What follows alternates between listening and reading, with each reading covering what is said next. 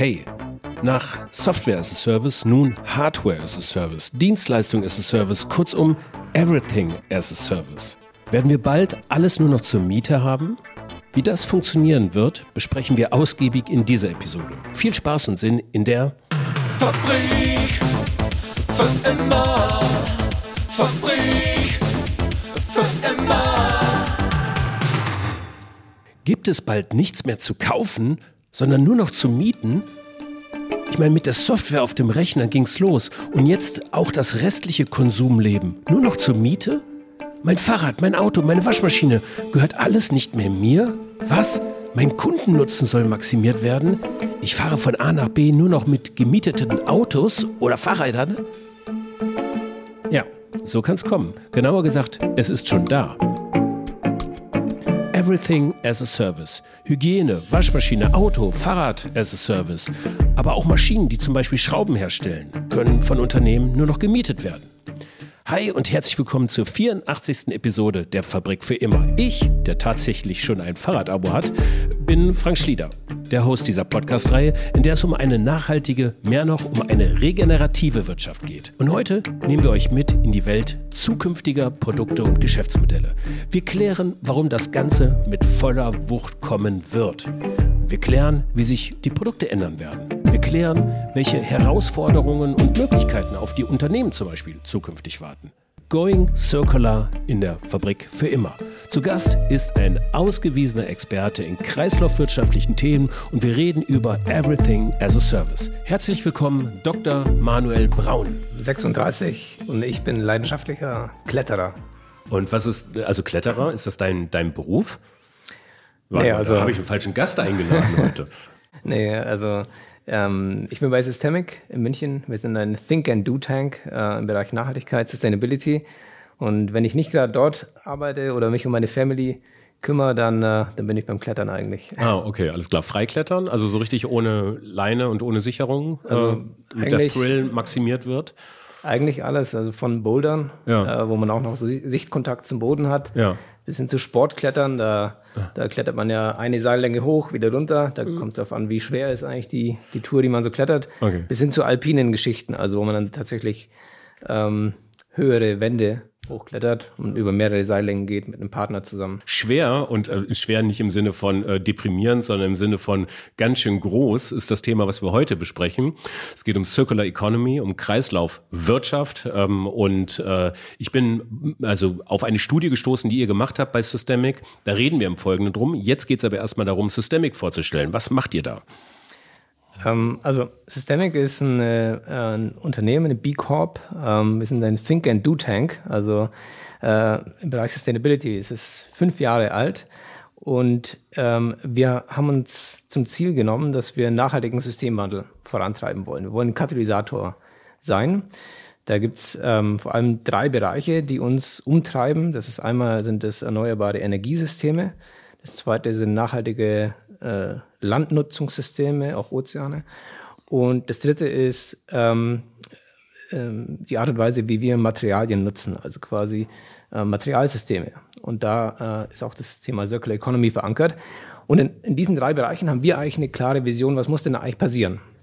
Okay. und, und äh, machen eigentlich verschiedenste Projekte, die darauf einzahlen. Das hat einen Charakter von einem Think Tank, wo wir Reports schreiben, wie der XAS-Report, über den wir heute sprechen, aber auch Arbeit mit Unternehmen äh, in einem Art Beratungskontext. Wir haben aber auch einen Venture Capital Fonds, wo wir tatsächlich selbst investieren in junge Unternehmen, weil wir äh, einfach überzeugt sind, dass, dass vor allem auch viele Lösungen erstmal noch geschaffen werden müssen. Ja, welches Investitionsvolumen hat der Fonds? Weißt du das? Ähm, also wir haben einen Fonds, der hat so zwischen 30 und 40 Millionen Okay. ähm, Volumen und ähm, bauen aktuell noch einen weiteren Fonds. Und dann frühphasig und ähm, steigt dann später aus oder bedient ihr dann auch die späteren Finanzierungsrunden? Das sind so typischerweise Series A Tickets ähm, zwischen 1 und 2 Millionen. Ähm, wir arbeiten aber auch schon in der früheren Phase mit, mit Companies. Und ähm, begleiten die typischerweise schon auch über einen extrem langen Zeitraum. Mhm, okay. Und das sind aber alles Companies, die dann auch ähm, ja, Green Tech im weitesten Sinne anbieten, eben eben in den drei Bereichen, in denen ihr auch stattfindet. Korrekt, okay. Mhm, ja. Verstehe.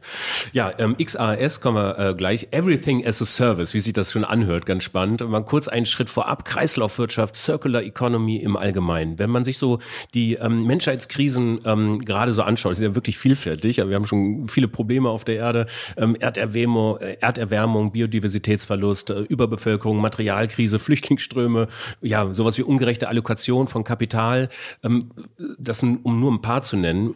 Wo genau kann Circular Economy eigentlich eine Lösung sein? Ähm, also die kurze Antwort ist ähm, Klima, Ressourcenproduktivität mhm. und äh, Biodiversität. Aber nochmal einen Schritt zurück. Also mhm. Unser aktuelles Wirtschaftssystem ist in vielen Bereichen zutiefst linear. Mhm. Also eine Industrie hat oft den Anreiz, viel zu produzieren und das möglichst günstig. Ähm, der Ressourcenbedarf ist hoch, der wächst. Ähm, und wenn man sich Studien anguckt, wie zum Beispiel vom International Resource Panel, ähm, dann steht da, dass wirklich die, die Ressourcenextraktion und, und die Verarbeitung, die machen 50 Prozent der Emissionen aus, die treiben das. Die beeinflussen über 90 Prozent der Biodiversität. Und ähm, die Kernidee der Circular Economy ist eigentlich, ähm, die Ressourcenproduktivität zu erhöhen. Das heißt, es muss ein Modell geschaffen werden, bei dem wir wachsen weiterhin, ohne mehr Ressourcen zu verbrauchen. Und das ist eigentlich im Kern der Circular Economy verankert. Das heißt quasi eine Art Entkopplung ähm, zu schaffen von wirtschaftlicher Entwicklung, wirtschaftlichem Wachstum und Ressourcenverbrauch. Und mhm. dazu müssen unterschiedlichste Hebel greifen, von Produktdesign, Produktnutzung, äh, vor allem aber auch eine End-of-Life-Betrachtung. Mhm. Im Endeffekt geht es bei Circular Economy oft um eine Kontrolle des, des kompletten Lebenszyklus von Produkt und Material. Es gibt aber bei äh, jetzt gerade nicht wenige und nicht gerade ungewichtige Stimmen, die das Wachstum als solches in Frage stellen. Das ist aber schon immanenter Teil auch einer Circular Economy, äh, soll und muss weiter gewachsen werden. Das ist äh, in dem Modell ähm, und das Narrativ, was wir wählen, der Fall, weil wir gelernt haben, dass äh, vor allem, wenn wir mit Unternehmen äh, und Wirtschaft arbeiten, ist das äh, ein Narrativ, was, was am besten funktioniert und was, mhm. was einfach äh, wichtig ist, um diese Modelle echt in die Praxis zu überführen, weil tatsächlich Wachstum oft Grundlage für viele ökonomische Annahmen ist. Ähm, aber natürlich kann man Wachstum an sich oder muss man Wachstum an sich in Frage stellen. Ähm, und vielmehr denke ich eigentlich die Art und Weise, wie wir, wie messen wir eigentlich Wachstum? Ist GDP denn tatsächlich das richtige, richtige Maß? Und das würde ich extrem in Frage stellen. Mhm. Da gibt es ja mittlerweile auch, auch andere Maße, die sich vielleicht viel mehr eignen, die tatsächlich auch die, die, sag ich mal, umweltorientierten Kosten und sozialen Kosten mit einbeziehen. Ja, also GDP, Gross Domestic ähm, äh, Product, ja. ähm, das ist das Bruttoinlandsprodukt, ist aber natürlich viele andere Faktoren sind da nicht drin. Krankschreibungsrate irgendwie äh, innerhalb einer Gesellschaft äh, genauso wenig wie äh, Glück oder sowas, ne? wie positive externe Effekte, wie natürlich Treibhausgasemissionen und so. Das ist da alles nicht mit drin gerechnet. Korrekt. Und da gibt es alternative Maße wie den Genuine Progress Indicator, GPI zum Beispiel und andere die quasi ähm, eher einen, einen, einen Blick auf eine, eine, Gemeinwohlökonomie, sagen wir es in dem Sinne, nehmen und einen, einen ESG-Fokus äh, im umfangreicheren Sinne, ähm, sag ich mal, umsetzen. Okay, okay. So, da haben wir einmal mal kurz das Thema so Kreislaufwirtschaft und Wachstum, also als Ganzes angerissen, ist auch nur angerissen. Ne? Das sind natürlich Themen, die dann äh, in der Tiefe auch nochmal behandelt werden wollen. In diesem Fall geht es um XAAS, das ist eine Studie, auf die ich äh, aufmerksam geworden bin, die mich wirklich auch sehr lange beschäftigt hat. Ähm, Everything as a Service. Das fing an äh, so ein bisschen im Softwarebereich. Wir haben das ja überall bei uns auf den Rechnern, dass wir im Grunde genommen eigentlich keine Software mehr kaufen können. Wir mieten sie nur noch ähm, mit und zahlen monatliche Gebühren oder jährlich abgerechnet mit 15 Prozent Abschlag oder wie auch immer. Aber das ist durchgesetzt in einer rapiden Zeit. Also rapide, schnell ging das. Ich glaube, das waren ein paar wenige Jahre, in dem sich die ganze Softwarebranche da businessmodelmäßig dann neu erfunden hat.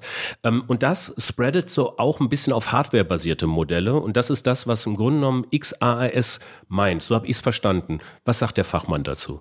Korrekt. Ähm, also im Endeffekt, ähm, bei XAS geht es um eine radikale Geschäftsmodellinnovation, bei der quasi Produkte nicht mehr, ähm, also bei dem es nicht mehr darum geht, Produkte äh, möglichst hohem Volumen zu verkaufen, sondern eigentlich Leistungen oder Resultate anzubieten.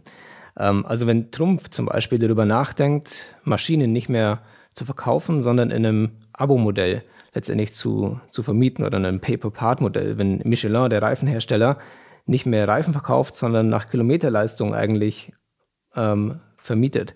Wenn ähm, Hilti, äh, der Bohrmaschinenhersteller, nicht mehr Bohrmaschinen verkauft, sondern eigentlich eine Fleet von, von Tools im Endeffekt ähm, ähm, als Service anbietet und perfektioniert. Wenn Rolls-Royce, ähm, der Turbinenhersteller, nicht mehr äh, quasi Turbinen verkauft, sondern Power by the Hour eigentlich. Ein Power by the Hour. Äh, genau, ein ganz oh. bekanntes Modell. Umdrehungen pro Sekunde. aufsetzt, ja. Und, oder wenn Philips, ja, ähm, äh, der nicht mehr Glühbirnen im Endeffekt verkauft, sondern Licht als Service anbietet. Und ähm, das sind alles ähm, XaaS-Modelle. Das sind alles Modelle, die in den letzten Monaten oder, oder Jahren, also in letzter Zeit entstanden sind. Uh, und das nennen wir Everything as a Service XaaS. Und XaaS-Modelle, die im Endeffekt kombinieren ein physisches Produkt mit einem intangiblen Service, ähm, um ein bestimmtes Kundenbedürfnis oder einen gesellschaftlichen Nutzen zu adressieren.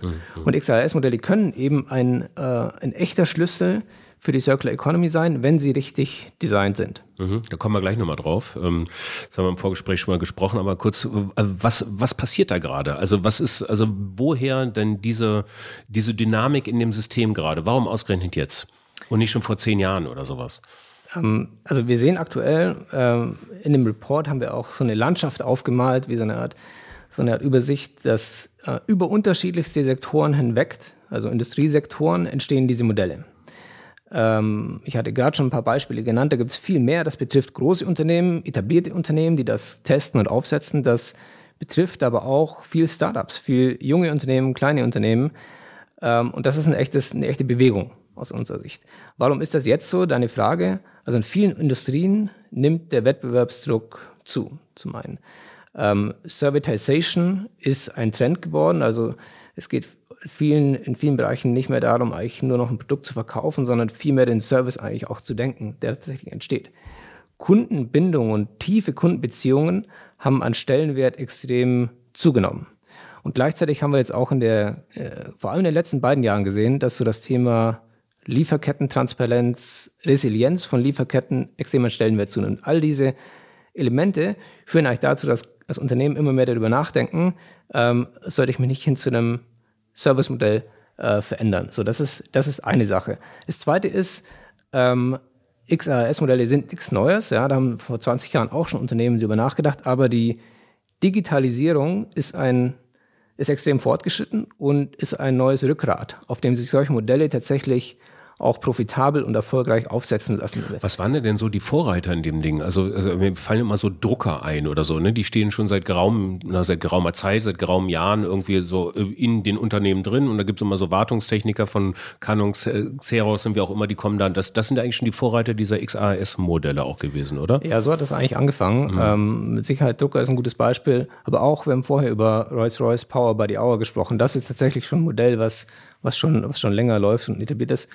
Ähm, und ähm, es hat angefangen sicher mit, ne, mit, einem, mit einem Gedanken, hey, was ist eigentlich das attraktive Serviceangebot, was ein Produkt vervollständigt? Aber bei XAHS, wie wir es definieren, und wir sprechen gleich noch länger zu, da geht es eigentlich noch, noch um viel mehr. Da geht es eigentlich darum, dann tatsächlich auch ein zirkuläres Produkt zu bauen, ein zirkuläres Operating-Modell quasi zu, zu etablieren. Also die Art und Weise, wie ich das Produkt auch tatsächlich in den, in den Verkehr bringe und wie das lebt, mit, mit zu betrachten. Im Endeffekt geht es bei XAS um eine Verlagerung des Eigentums auch, bei dem der Hersteller oder der Anbieter das Eigentum behält. Und wenn man das macht, dann verändert sich extrem viel von den Anreizen, weil wenn ich äh, eben nicht mehr die Glühbirne verkaufe, sondern vermiete, dann will ich ja, dass die möglichst lange hält. Ähm, dann äh, will ich, dass äh, die äh, möglichst nicht kaputt geht. Ähm, dann überlege ich mir, was passiert eigentlich, wenn ich die zurückbekomme? Ähm, kann ich die, kann ich die reparieren, kann ich die ähm, recyceln und so weiter. Also durch diesen Übergang des Eigentums, man nennt es dann auch Producer-Ownership-Modelle, sage ich mal im, im, im, fachlichen Term, ähm, da entstehen eben Anreize, viel mehr nachhaltig zu denken. Okay. Also das ist ja ähm, insofern, also wenn man das erstmal tiefer durchdenkt, ähm, das, was mir gerade kommt in den Sinn, ist natürlich, dass, ähm, dass die Optimierung des Produktverkaufs nicht mehr im Vordergrund steht. In der, in der neuen Welt, sage ich das mal, geht es eigentlich darum, dem, ähm, den Kundennutzen zu optimieren. Ähm, ja, genau. Also im Endeffekt, ähm, jedes erfolgreiche XAS-Modell, was ich sehe, hat es geschafft, eben nicht mehr nur über das Produkt nachzudenken, sondern tatsächlich den Schritt zurück auf das Kundenproblem zu gehen und das dann zum Ursprung zu nehmen für, ein, für quasi ein, ein Produkt-Service-Bündel ja. eigentlich. Ja. Wir sprechen gleich nochmal kurz zum Baukasten, das wir auch im, ja. im, Report aufgemacht haben. Ein wichtiger Aspekt, der da noch, der da zu sagen ist, ist äh, in dieser Landschaft von XAS-Modellen, die gerade entsteht, da gibt es einige, die sind echt ambitioniert, was Nachhaltigkeit angeht. Ja. Da gibt es aber viele, die das überhaupt nicht auf dem, auf dem Radar haben oder auch nicht mitdenken. Und das kann gefährlich sein. warum kann, ist das so? Also warum, warum denken die das nicht mit? Ähm, kann man sich das noch leisten heute eigentlich? Ja, also es ist natürlich schon so, ähm, dass ähm, für, wenn man jetzt ein bestehendes Unternehmen nimmt und das überlegt, ähm, shifte ich von Produktverkauf hin zu einem Leistungsmodell, ein Servicemodell, dann ist das ja eine wahnsinnige Veränderung intern. Für Unternehmen kann das ähm, echt viel Energie bedeuten, die erstmal in diesen internen Veränderungsprozess auch, auch fließt. Äh, und wir haben gesehen, dass das äh, in dieser Komplexität ähm, oft das Thema äh, depriorisiert wird. Mhm, aktuell. Mhm, mhm. Das, ist, das, ist, ähm, das ist keine schlechte Intention, sondern das ist eher ein Fehlen von Awareness, oft auch. Und ähm, im, im, Worst Case kann es dazu führen, dass solche Modelle ähm, genau den gegenteiligen Effekt haben, dass sie eigentlich gar nicht nachhaltig sind. Und ein Beispiel nimmt von den Street, Street Scootern, ja, die, äh, das weiß ja jeder, ähm, es, sage ich mal, systemisch auch nicht geschafft haben, eigentlich die Leute vom Auto auf den Street Scooter zu bekommen, sondern eher die Fußgänger auf den Street Scooter. Nummer eins, ja. Oft auch so designt, dass sie sehr schnell kaputt gehen, ja. Und das sind dann eigentlich so gegenteilige Effekte, die sind gefährlich. Und wir haben den Report geschrieben, genau aus der Motivation, weil wir eigentlich sagen wollen, hey, das ist mega, dass es, dieses, dass es diese Bewegung gerade gibt. Ähm, diese Modelle können echter Schlüssel sein für die Circular Economy, ähm, wenn sie richtig designt sind. Also wenn man wirklich tatsächlich ähm, über den Produktlebenszyklus nachdenkt und verschiedenste Hebel entlang Mhm. Dessen auch zieht. Ja. Nun ist ja, du hast ja schon verschiedene Beispiele genannt, nun ist ja jetzt nicht jede Branche gleich. Ne? Es ist ja ein Unterschied, ob ich jetzt einen Staubsauger, eine Waschmaschine habe oder was ich, ein, ähm, ein Putzmittel oder sowas, ne? Also ein Schnelldreher, ob ich in den Baumarkt gehe oder ob ich ins Autohaus gehe. So. Also ihr habt in diesem, ihr habt angefangen, das ein bisschen systemischer zu betrachten. Welche Bereiche habt ihr euch angeschaut? Wir haben in dem Überblick einen ziemlich klassischen Industriesplit genommen ähm, ähm und haben gesehen, selbst da sieht man das eigentlich über unterschiedlichste Branchen hinweg. Aber tatsächlich, wenn man sich die Art der Güter anguckt, dann ist das extrem unterschiedlich. Da gibt es Güter, die sind groß, teuer, Maschinen, das sind, sage ich mal, Assets, wo so Service-Modelle aufgebaut werden. Dann gibt es aber genauso eher eine Art von Verbrauchsgütern schon fast oder Chemikalien auch. Ja. Es wird auch darüber nachgedacht, müssen wir nicht Chemikalien als Service anbieten. Wie sieht ein Chemical Leasing Modell zum Beispiel eigentlich aus, bei dem ich Chemikalien vermiete, wieder aufbereite, wieder vermiete und so weiter. Äh, und dann sehen wir aber auch tatsächlich deutlich stärker, sage ich mal, an der Kundenseite auch ganz normal Produkte, Haushaltsgüter, äh, bei denen solche Modelle entstehen.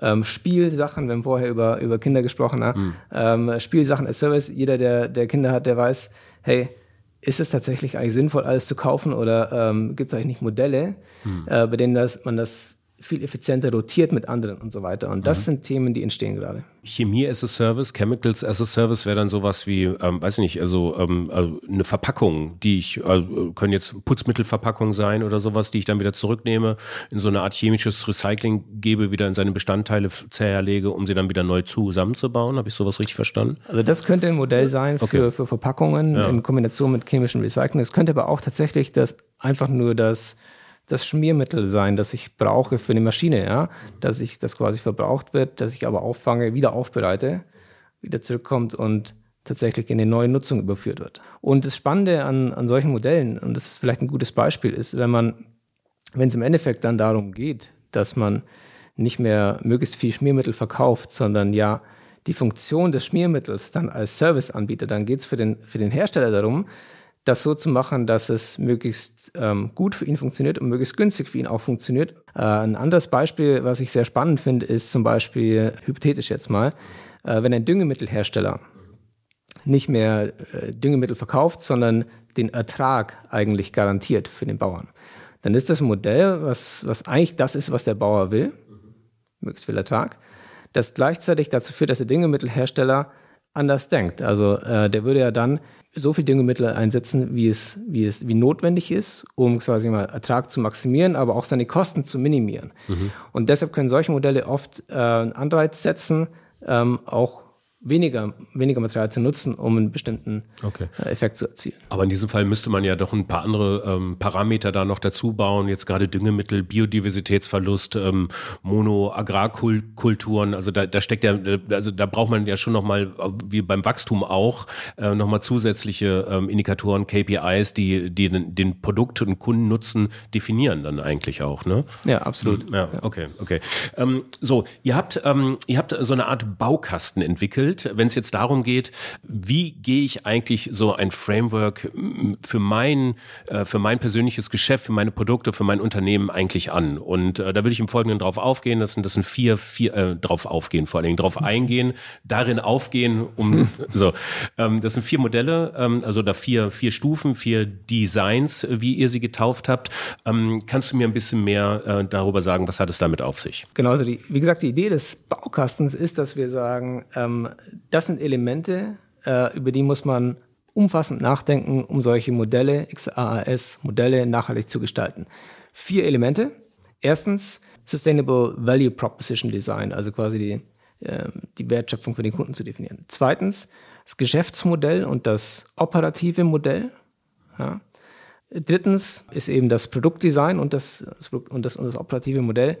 Und äh, viertens das Ökosystemdesign. Wir können gerne mal zusammen durchgehen, wenn du magst. Ja, total gerne. Also sehr, sehr generisch. Ne? Also kurz äh, nochmal wiederholt. Also ähm, Value Proposition Design. Das heißt, äh, das geht um den Kundennutzen. Also mhm. was definiere ich eigentlich jetzt als Kundennutzen? Das, was wir gerade eben auch hatten, besagter Bauer auf dem Feld. Ähm, so, dann der zweite ähm, ist das Business Model. Wie verdiene ich damit Geld? Ähm, welche Produkte und Dienstleistungen und äh, muss ich bereitstellen und wie mache ich das? Das ist Product und Operating Design. Was ist Ökosystem Design? Wie kann ich mir das vorstellen? Ökosystem Design ist, ist einmal ähm, äh, das, sag ich mal, die Organisationsstruktur, die ich brauche. Also in der Organisation, wer muss wie zusammenarbeiten, damit ich das, das, das zur Verfügung stelle. Auch die Frage, baue ich das intern oder mache ich das extern, als neues, neue, neue Company zum Beispiel.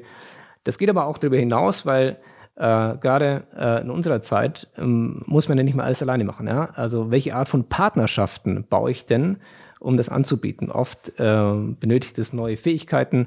Ähm, da macht es in manchen Fällen auch Sinn, einfach äh, sich die richtigen Partner zu suchen. Das wäre dann Ökosystemdesign. Wir nennen das dann Solution Ökosystem.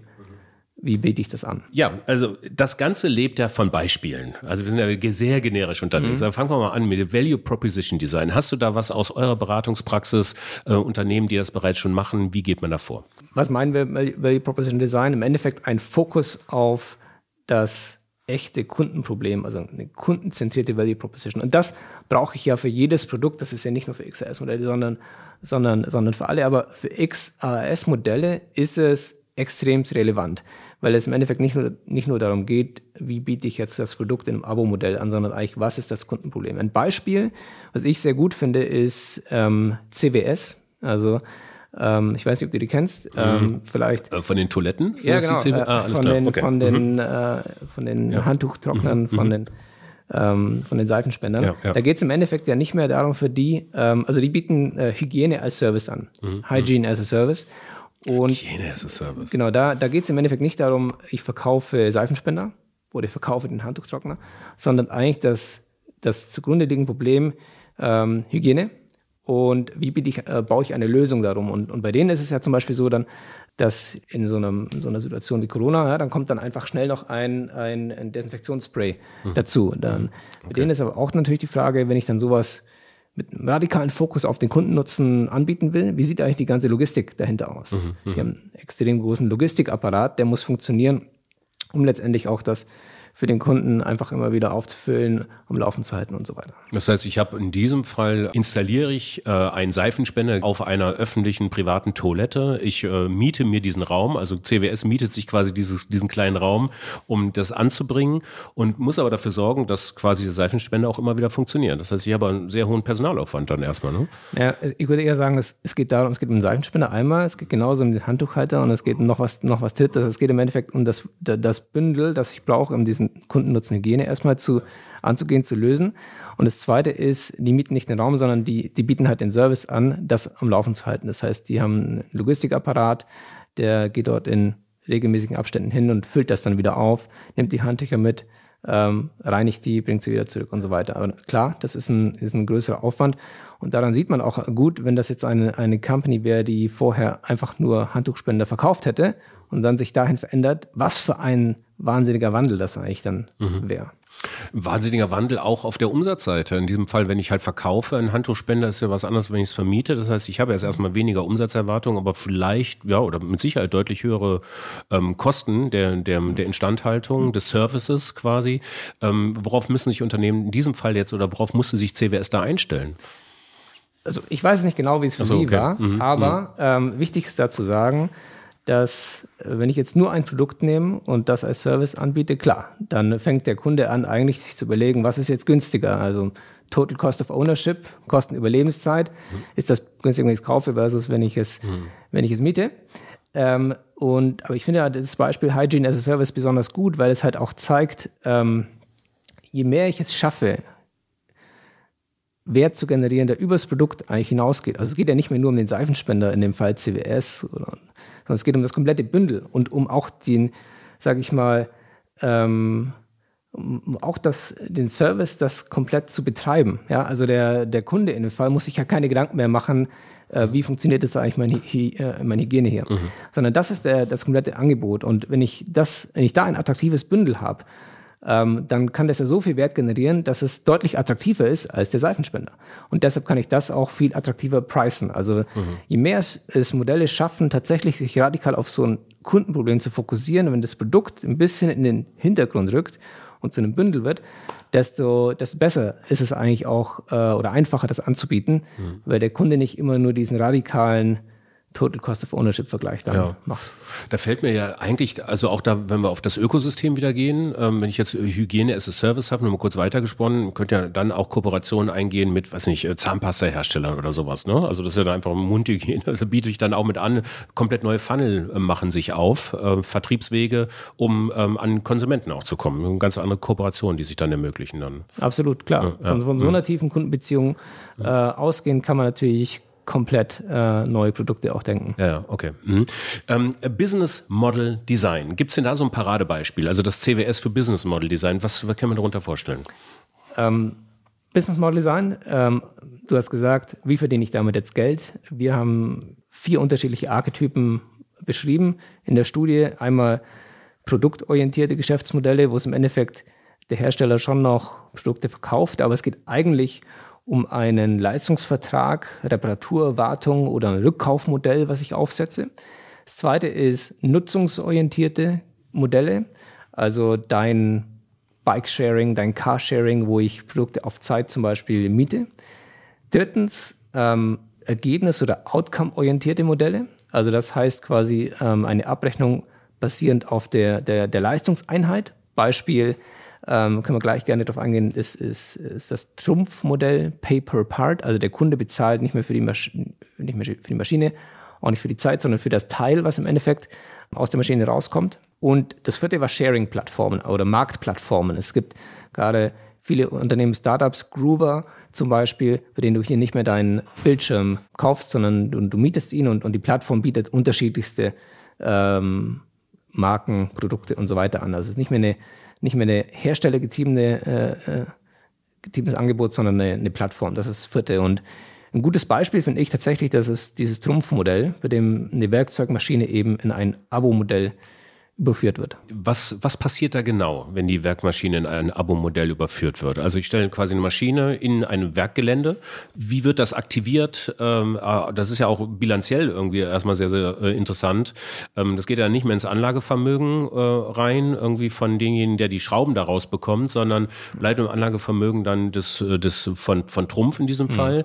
Ähm, welche Erfahrung habt ihr damit gemacht? Also Trumpf ist ja erstmal Weltmarktführer im Bereich Werkzeugmaschinen, äh, Laserschneidemaschinen. Ja. Deutscher Pionier, ein Technologieunternehmen. Und in dem Modell, was die, was die aufsetzen aktuell, da geht es darum, die Maschine eben in ein Abo-Modell zu überführen. Was ändert sich jetzt da für den, für den Kunden? Ja, erste Frage ist natürlich, du hast richtig gesagt, das geht von einem, von einer Investition hin zu einer operativen Ausgabe, so CapEx to OpEx Modell. Das heißt, der Kunde zahlt eigentlich dann nicht mehr diesen großen, diese große Investition am Anfang, kauft die, sondern der, der mietet die. Ähm, so, Nummer eins. Das zweite ist, der, der Kunde fokussiert sich im Endeffekt auf das, was er tatsächlich auch will. Er will produzieren, er will die Auslastung von, von Maschinen hochhalten und viel verkaufen. Das heißt, ein Stück weit wird, ihm, äh, wird es ihm einfacher gemacht zu produzieren. Und was verändert sich für Trumpf? Natürlich, klar, Trumpf verkauft im Zweifel kürzlich nicht mehr diese, diese Maschine One-Off, sondern macht sich eigentlich Gedanken, die steht jetzt bei diesem Kunden. Idealerweise wird sie äh, gut betrieben. Ähm, sie läuft idealerweise auf hoher, hoher Auslastung. Trumpf macht sich natürlich dann viel Gedanken, wie, wie setzen wir das für den Kunden so auf, dass sie eigentlich immer funktioniert, dass sie möglichst hohe Verfügbarkeit hat und macht sich auch Gedanken, was passiert eigentlich am Ende von diesem Produktlebenszyklus? Was passiert, wenn die zurückkommt? Äh, wie kommt die möglichst schnell zu einem nächsten Einsatz? Wie nutze ich die Materialien wieder? Und das Spannende bei, einem, bei einer Maschine ist auch, die hat einen Materialfluss, der über die Maschine geht, den ich dann mit optimieren kann. Und Trumpf hat auch ein Interesse in dem Fall zum Beispiel, sich zu überlegen, wie entsteht denn möglichst wenig Abfall, Verschnitt im Prozess. Was passiert eigentlich mit dem? Ähm, kann ich dem ähm, Kunden vielleicht sogar noch mehr anbieten? Äh, kann ich auch den, den äh, Einkauf äh, optimieren für den Kunden? Also wenn ich natürlich viele dieser Maschinen anbiete, auch die nächste Frage, kann ich den Materialeinkauf für all diese Kunden bündeln und so mhm. im Endeffekt Vorteile für alle erzielen? Und das ist dann spannend, weil da sieht man, dass es schon auch eine Art von, von vertikaler Integration natürlich, klar, was für ein Spielraum das, das, das dann aufmacht, was Circular Economy Hebel oder Nachhaltigkeit angeht. Weil dann kann ich natürlich auch, auch beeinflussen, äh, läuft da recycelter Stahl in die Maschine oder über die Maschine oder nicht. Solche Themen kommen dann auf. Welche, welche Risiken treten dann da auf? Also was ist im Haftungsfall, wenn so eine Maschine dann nicht funktioniert und der Kunde dann eigentlich eine Schraube erwartet und es kommt keine, keine raus? Absolut. Und ich glaube, das ist ein, wichtiger Punkt, den du ansprichst. XAS-Modelle, das, das bedeutet ein Stück weit, dass Risiken übergehen von, äh, von Kunden auf den, auf den Anbieter. Und das Trumpffall, das du gesagt hast, ist ein valides Beispiel, aber es trifft eigentlich für alle XAS-Modelle zu. Und da geht es um verschiedenste Risiken. Da geht es um Finanzierungsrisiken, also quasi das im, im Zweifel brauche ich erstmal selbst mehr Kapital, weil ich ja diese Assets auf äh, erstmal behalte. Das zweite sind operative Risiken, also quasi, wie garantiere ich, dass die läuft? Wenn die jetzt halt nicht läuft, wie, wie kriege ich sie möglichst schnell wieder ans Laufen? Das ist ja ein Risiko, was ich dann über, übernehmen habe. Und das dritte ist auch, sage ich mal, so Informations- orientierte Risiken, wie zum Beispiel ich im Zweifel ähm, habe ich viele Marktunsicherheiten, äh, wo ich auf einmal die Verantwortung mit für übernehme oder das Risiko. Also wie entwickeln sich Preise zum Beispiel? Ähm, ähm, habe ich eigentlich immer auch die Informationen, die ich brauche, äh, in welchem Zustand sich das, das jetzt befindet, das Produkt und so weiter. Das sind Risiken, die gehen über und das ist natürlich ein, ein Riesenthema. Ja, okay. Ähm, also das geht ja alles so ineinander über, ne? Dem Baukasten mit, mit unserem vier oder mit dem von euch beschriebenen vier Designmöglichkeiten. Mhm. Also das auch das, was du gerade ange, ähm, aufgegriffen hast. Wir waren eigentlich bei dem Thema Business Model Design, mhm. ähm, haben das Beispiel Trumpf gehabt und haben aber auch ganz viel vom Product, äh, Product und Operating Model Design ähm, auch besprochen. Aber es gibt auch dafür nochmal andere Paradebeispiele, um nochmal einen anderen Blick auch drauf zu bekommen. Was ja. ist so für dich oder was habt ihr festgestellt, analysiert beim Product und Operating Model Design? Erstmal, was ist das nochmal? Kurz mhm. in einfachen Worten und äh, welches Unternehmen, welches, äh, welche Produkte ähm, sind da schon federführend? Ja, also Product Operating Model ist Produktdesign. Wichtig, weil ähm, zum Beispiel äh, Studien gibt, dass 80 Prozent der Emissionen, die eigentlich entstehen, irgendeine Art von Produkt, äh, werden schon definiert im Designprozess. Ja? Also quasi Produktdesign ist wichtig. Und dann ist Operating Model, also wie setze ich eigentlich ein Modell tatsächlich auf? Wer macht was, wie, wann, wo. Das ist ein Operating-Modell und zwar nicht nur, nicht nur quasi einmal, sondern über einen kompletten Produktlebenszyklus hinweg. Ähm, wichtig ist dieser, dieser Designhebel weil äh, nur ein Geschäftsmodell zu verändern reicht eben nicht, vor allem wenn man das nachhaltig gestalten will. Und im Endeffekt heißt das, ähm, dass man sich über drei Lebensphasen von einem Produkt echt Gedanken machen will. Und ich, ich gehe mal ganz kurz durch. Ja? Gerne. Das ist einmal so die, diese, äh, wir nennen das Build Phase, also quasi die, die Phase, in der ich das Produkt tatsächlich baue. Da muss ich mir Gedanken machen, wie designe ich das auf eine möglichst hohe Lebensdauer, dass es möglichst lange hält, auf eine möglichst hohe Kapazität. Ähm, Don't be gentle, it's a rental. Oft ein, eine Challenge, die an solche Modelle gerichtet wird. Ja? Wie designe ich es eigentlich, dass das Produkt auch möglichst robust ist? Ja? Ähm, hohe Qualität hat. Äh, wie optimiere ich den Materialeinsatz, dass er nachhaltig ist? Welche Art von Stahl geht da rein? Das Rose-Beispiel hast du genannt. Welche Materialien nutze ich denn auch für das Produkt? Ähm, und wie optimiere ich die Produktion? Das ist alles so Build-Phase, Nummer eins. Nummer zwei ist die Use-Phase. Ähm, in vielen Produkten liegt auch der Großteil der Emissionen ehrlicherweise in der Nutzungsphase. Selbst bei deinem bei, bei, bei, sag ich mal, elektronischen Gütern, einem Laptop und so weiter, sind es oft mehr als die Hälfte der Emissionen, die eben nicht im Produkt selbst stecken, sondern eigentlich in der Nutzungsphase, in, in dem Energieverbrauch und so weiter. Das heißt, die Nutzungsphase ist wichtig, sich darüber Gedanken zu machen. Und da geht es einmal um das Thema Verfügbarkeit, also wie optimiere ich denn, dass das tatsächlich läuft. Zweitens das Thema Auslastung. Wie, wie schaffe ich es dann als Trumpf, dass eine möglichst hohe Auslastung auch auf der Maschine ist? Vielleicht schaffe ich es dann sogar mit weniger Maschinen mehr, mehr zu produzieren, weil im Endeffekt geht es für den Kunden ja um die, um die Einheit, die hinten rauskommt. Also Auslastung ist ein Riesenthema bei XAS-Modellen. So, und die dritte Phase, die, wir nennen das Loop Phase, im Endeffekt ist aber das. auch, warte, da kommt kurz eingehört, aber auch sowas wie Energieeffizienz oder sowas. Ne? Absolut. Also ich meine, Ma- Maschine verbraucht Strom, wie du es auch gerade eben auch schon sagtest. Was ist eigentlich ganz kurz eingehakt, was ist eigentlich mit dem, mit dem, mit dem Stromverbrauch einer solchen Maschine? Wer übernimmt das? Ist das dann der Kunde, der das Modell mietet oder der Hersteller, der, der es anbietet? Für das Trumpfmodell kann ich es nicht sagen. Ah, okay. Da, da Mhm. müsstest du die, die Kollegen fragen. Aber ähm, das weiß ich nicht. Aber im Idealfall, sage ich mal, in, auch in dem, äh, wenn man in unseren Report guckt, wir haben ja, sage ich mal, diverse Use Cases auch durch, durchkalkuliert. Wir haben es immer so kalkuliert, dass der Hersteller es mit, mit optimiert. Build Phase, Use Phase, was kommt jetzt? Dann Loop Phase, also quasi den Materialkreislauf zu schließen. Das machen ja viele Hersteller aktuell nicht. Also viele verkaufen Produkte, ähm, wissen eigentlich gar nicht, was passiert dann da, wenn das eigentlich am Ende vom Lebenszyklus ist. Ähm, und in XRS-Modellen erstmal ist ja ein Anreiz dann da, das zu tun, weil das Produkt gehört mir.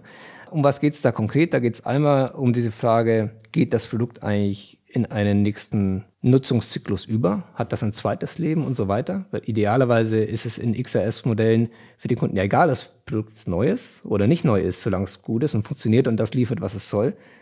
Dann das Thema Refurbishment, also wie kann ich es möglichst schnell wieder aufbereiten, dass es in eine neue Nutzung übergeht.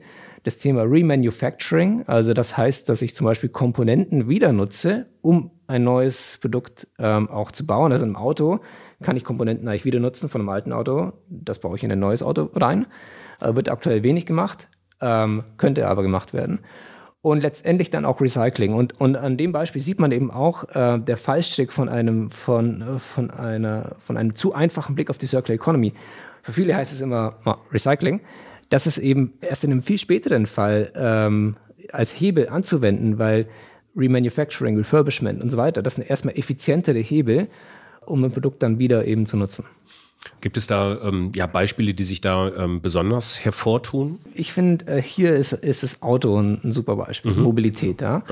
Ähm, wenn man kurz auf, auf unseren ersten Baukastenbaustein geht, das war das Thema ähm, Value, Value Proposition. Proposition, ja? ja, ja.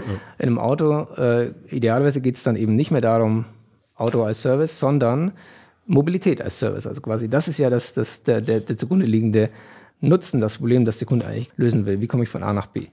Ein Auto ist, ist ein gutes Beispiel. wenn- Gerade entsteht ja wahnsinnig viel an, an Mobilitätslösungen. Und äh, jetzt sieht man hier bei Product Operating Model, was ich denn eigentlich tun müsste. Also wir haben in unserem Report uns angeguckt, äh, welche Effekte hätte es, wenn ich das Auto in ein Abo-Modell überführe. Das, das gibt es ja gerade auch im Angebot. Äh, haben ausgerechnet, das kann tatsächlich auch äh, CO2-Emissionen einsparen um bis zu 25 Prozent. Aber nur, wenn das Auto auch auf diesen Use Case designt wird, das heißt, wenn es eine längere Lebensdauer hat, wenn das Auto eine möglichst, möglichst eben auch das Material, das da drin steckt, wieder genutzt wird vom Hersteller. Also wenn die Materialkreisläufe geschlossen werden. Das sind wichtige Hebel, um diese Potenziale zu ziehen.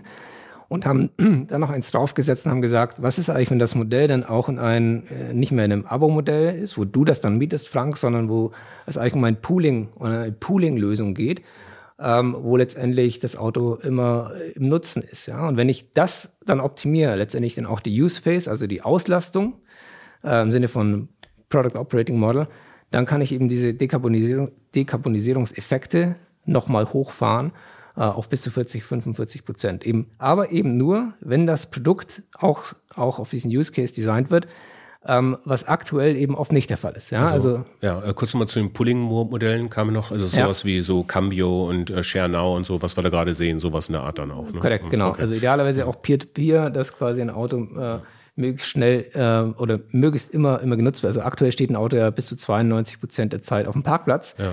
Und dann natürlich die Frage, wie bekomme ich das eigentlich, wie drehe ich das komplett, dass es über 90 Prozent eigentlich immer fährt. Ja. Und wir sehen äh, eben, das kann wahnsinniges Potenzial haben, aber nur, wenn das Produkt äh, auch auf diesen Fall spezifisch angepasst wird. Und das sieht man aktuell nicht. Es gibt auch erste Autohersteller, die machen das. Renault hat jetzt ein Auto designt, speziell für den, für den Case ähm, quasi Carsharing. Gibt es denn also so optimale Lebenszyklen jetzt bei so, einem, bei so einem Auto? Also bis es dann idealerweise dann auseinandergebaut und wieder in andere Autos so verbaut wird? Habt ihr euch da irgendwie ähm, Gedanken zu gemacht oder sowas? Kann, kann man sowas schon berechnen? Ähm, und das ist, ja, das ist ein wichtiger Punkt. Ähm, kann man jetzt nicht pauschal sagen, aber wir haben in der Tat bei unseren Berechnungen die Lebensdauer deutlich hochgefahren von einem Auto. Ein Auto jetzt hat, fährt so zwischen 200.000 bis 400.000 äh, Kilometern. Ähm, früher war das schon mal mehr. Also das ist, ein, das ist was, was kürzer geworden ist für viele Autohersteller. Natürlich will man auch mehr verkaufen und so weiter. Äh, und da geht deutlich mehr. Und, und natürlich, wenn ein Auto äh, eine, eine höhere Lebensdauerkapazität dann auch hat, dann beeinflusst das so ein Modell. Das heißt, da haben wir es, äh, jetzt habe ich die Zahl gar nicht genau parat, äh, aber ich glaube auf 500.000 oder 600.000 äh, Kilometer hochgefahren. Das würde aber auch bedeuten, wenn jetzt ein Auto in 92 Prozent der Zeit rumsteht, ja, und ich auch bemüht bin, als Hersteller dieses, diese Maschine mehr in Bewegung zu bringen, wie beim Flugzeug, äh, bedeutet aber auch, dass ich am Ende des Tages weniger Autos brauche. Korrekt, ja. Also in dem, in dem Pooling-Case, den wir aufgebaut haben, da, äh, um eben diesen Effekt 45% Dekarbonisierung, 40% Reduzierung von Total Cost of Ownership hinzubekommen, da würden am Ende äh, nur noch 50 bis 60 Prozent der Autos auf den Straßen fahren, um den gleichen Kundennutzen zur Verfügung zu stellen, wie es jetzt ist. Das heißt, Wachstum in diesem Fall für Mobilitätsanbieter ähm, kommt wodurch zustande, indem ich eben auch andere Fortbewegungsformen an, anbiete im Bereich der Mobilität? Ja, genau. Oder Wachstum eben über die, über die Leistung, die ich zur Verfügung stelle, nicht mehr über die, die Summe, das Volumen der Autos, die ich verkaufe, mhm. sondern über, die, über den Kilometer, den, den das Auto fährt und das als Leistungseinheit anbiete. Ja, okay. Also äh, weniger Autos fahren dann mehr. Ja, genau. Aber natürlich wichtig hier zu sagen, wie fahren die Autos? Also einmal quasi, wie ist das Auto designt? Ja. Ähm, welche Art von äh, Treibstoff nutzen die und so weiter. Ich glaube, da muss man ganzheitlich, wie gesagt, im Sinne von Product Operating Modell optimieren. Also der Kundennutzen, den gilt es auch wieder zu definieren. Es könnte ja auch das Entertainment-Paket im Auto sein. Ne? Genau. Genau, okay. Ja. Ähm, äh, das, äh, was hat man denn noch? Äh, Ökosystemdesign, da, da gehen wir jetzt mhm. auch nochmal drauf ein. Also das ziehen wir jetzt hier durch, diese Baukästen. Das ist ein bisschen längere Episode, aber ich finde es einfach super spannend ähm, und ich hoffe, euch geht es auch so. Was ist denn ein Paradebeispiel für ein Ökosystem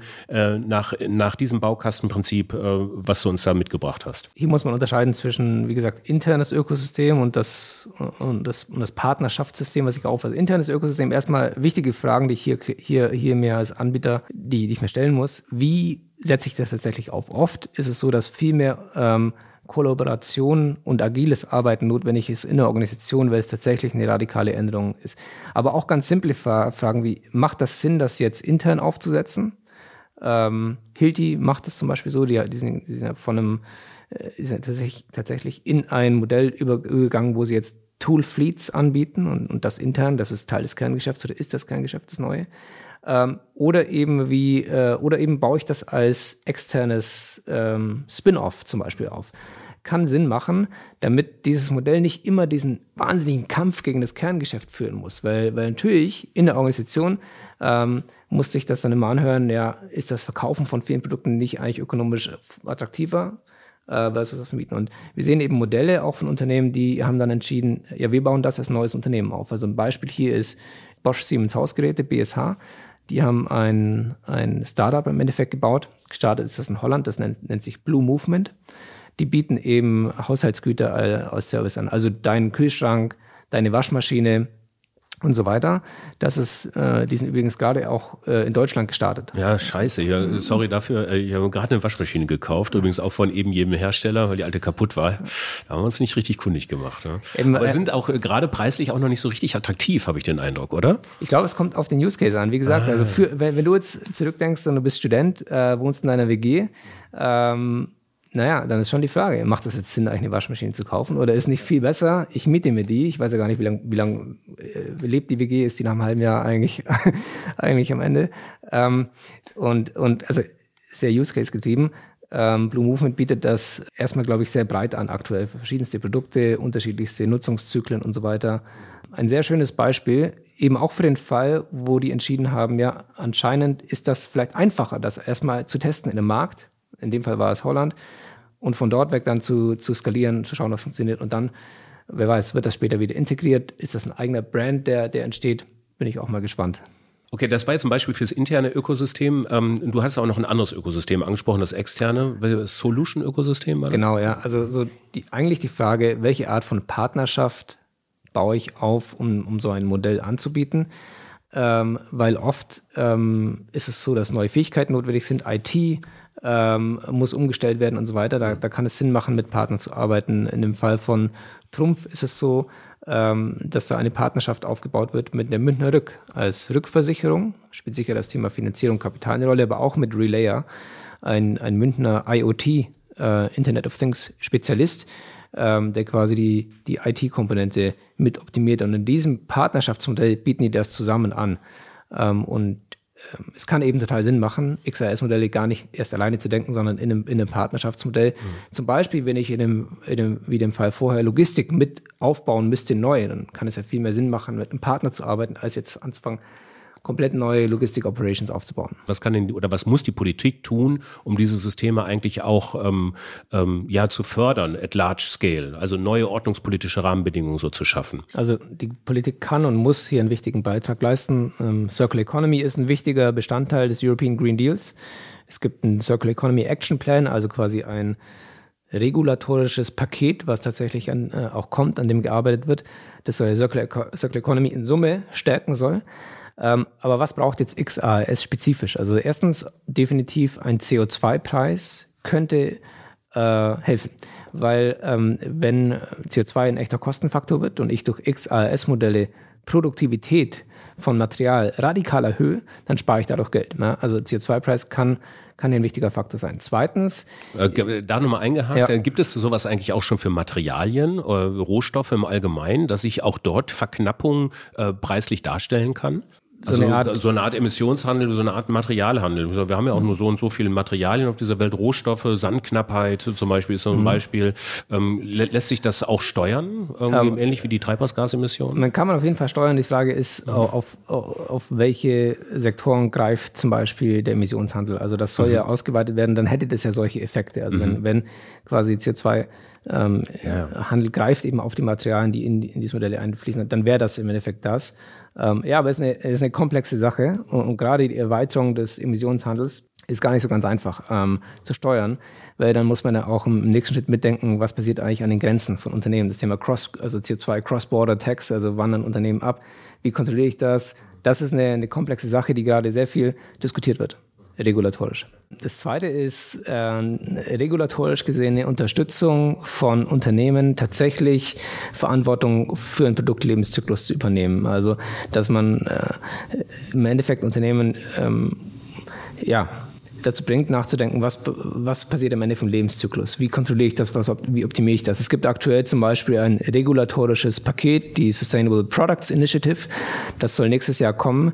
Ähm, da stehen dann Sachen drin wie, äh, wie vermeide ich ähm, bestimmte Materialien in Produkten, die eben äh, schädlich sind.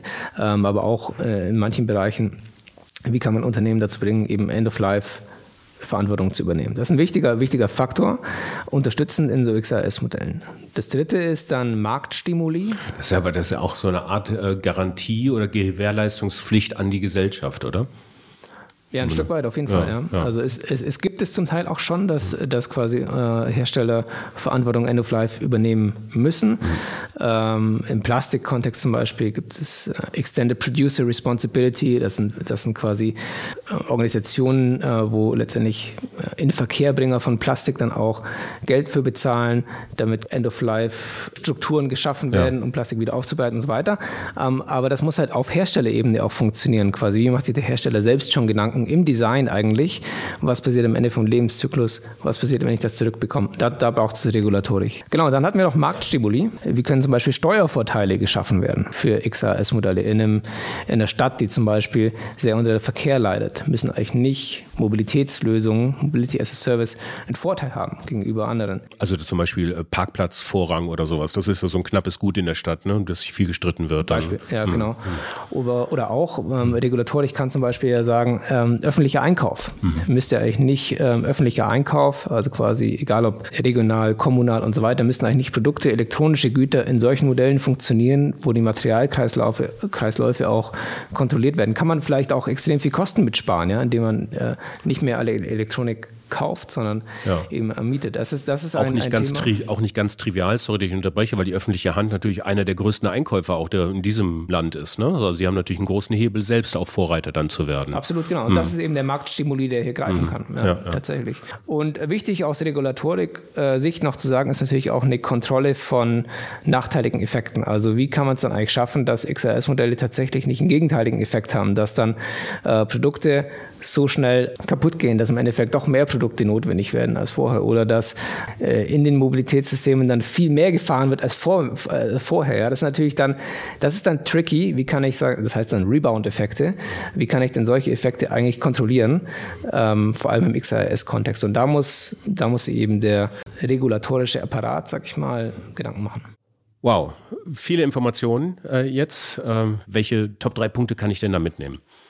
Okay, ich versuche mal. Also erstens, ähm, XAS-Modelle können ein extrem effektiver Hebel sein, Ressourcenproduktivität zu erhöhen. Und zwar nicht äh, in einem Modell, was ein Trade-off-Thema für Unternehmen ist, sondern wenn ich das gut mache, dann kann ich wirtschaftlich erfolgreicher sein und nachhaltiger sein. Das heißt, das kann vor allem in, in Industrien, die fragmentiert sind, ineffizient sind, ein wichtiger Hebel sein. Zweitens, ähm, das muss ambitioniert designt werden radikaler Fokus auf ähm, den Kunden, aufs Kundenproblem, ein komplettes Denken in Lebenszyklus und die Utilization, also die, die Auslastung muss optimiert werden in diesen Modellen. Das Produkt ist nicht, also das Geschäftsmodell zu verändern ist nicht genug, das Produkt muss mitgedacht werden. Und drittens, ähm, ökonomisch betrachtet kann das ein echter Schlüssel sein äh, hin zu einer Circle Economy, zu einer Leistungsökonomie, ähm, zu deutlich nachhaltigerem Wirtschaften. Das, eine deutlich längere Episode, aber das war eigentlich ein ganz wunderbarer Einstieg in den Bereich der Kreislaufwirtschaft. Ihr habt euch da wirklich systemisch krass viele Gedanken gemacht und das war es jetzt in meiner Welt auch wert, da einzusteigen. Super interessant. Vielen Dank dafür schon mal, Manuel. Vielleicht äh, machen wir da mal so eine Unterreihe auf, äh, sowas wie, keine Ahnung, Going Circular oder sowas. Und das war die Anfangsepisode. Ähm, dann würde es mich freuen, dich auf jeden Fall wiederzusehen. Sehen wir uns wieder? Gerne, oh. jederzeit. Alles klar. Danke dir und ähm, viel Spaß euch noch und ähm, auf bald. Cool, bis bald. Ja, das war Everything as a Service mit Dr. Manuel Braun von Systemic. Dazu sei im Übrigen auch die Episode 24 der Fabrik für immer mit Professor Dr. Braungart empfohlen, eine übrigens der bis dato meistgehörten in dieser Reihe, in den Shownotes verlinkt. Mit der nächsten Episode starten wir, wie eingangs schon erwähnt, eben besagte Weltpremiere, den STG Adventskalender. Also abonniert den Podcast, wenn ihr es noch nicht getan habt und eine Bitte noch an die iPhone- oder iPad-Userin unter euch. Bitte hinterlasst uns eine 5-Sterne-Bewertung bei Apple Podcasts. Gerne versehen mit einem kurzen Kommentar. Das Ganze dauert maximal 30 Sekunden und hilft uns dabei, damit dieser Podcast bei Apple Podcast weitere Kreise zielt. Vielen Dank dafür. Bis dahin, viel Spaß und Sinn weiterhin in euren Tagen und viel Spaß und Sinn weiterhin mit uns in der Fabrik für immer. Ciao. Fabrik für immer.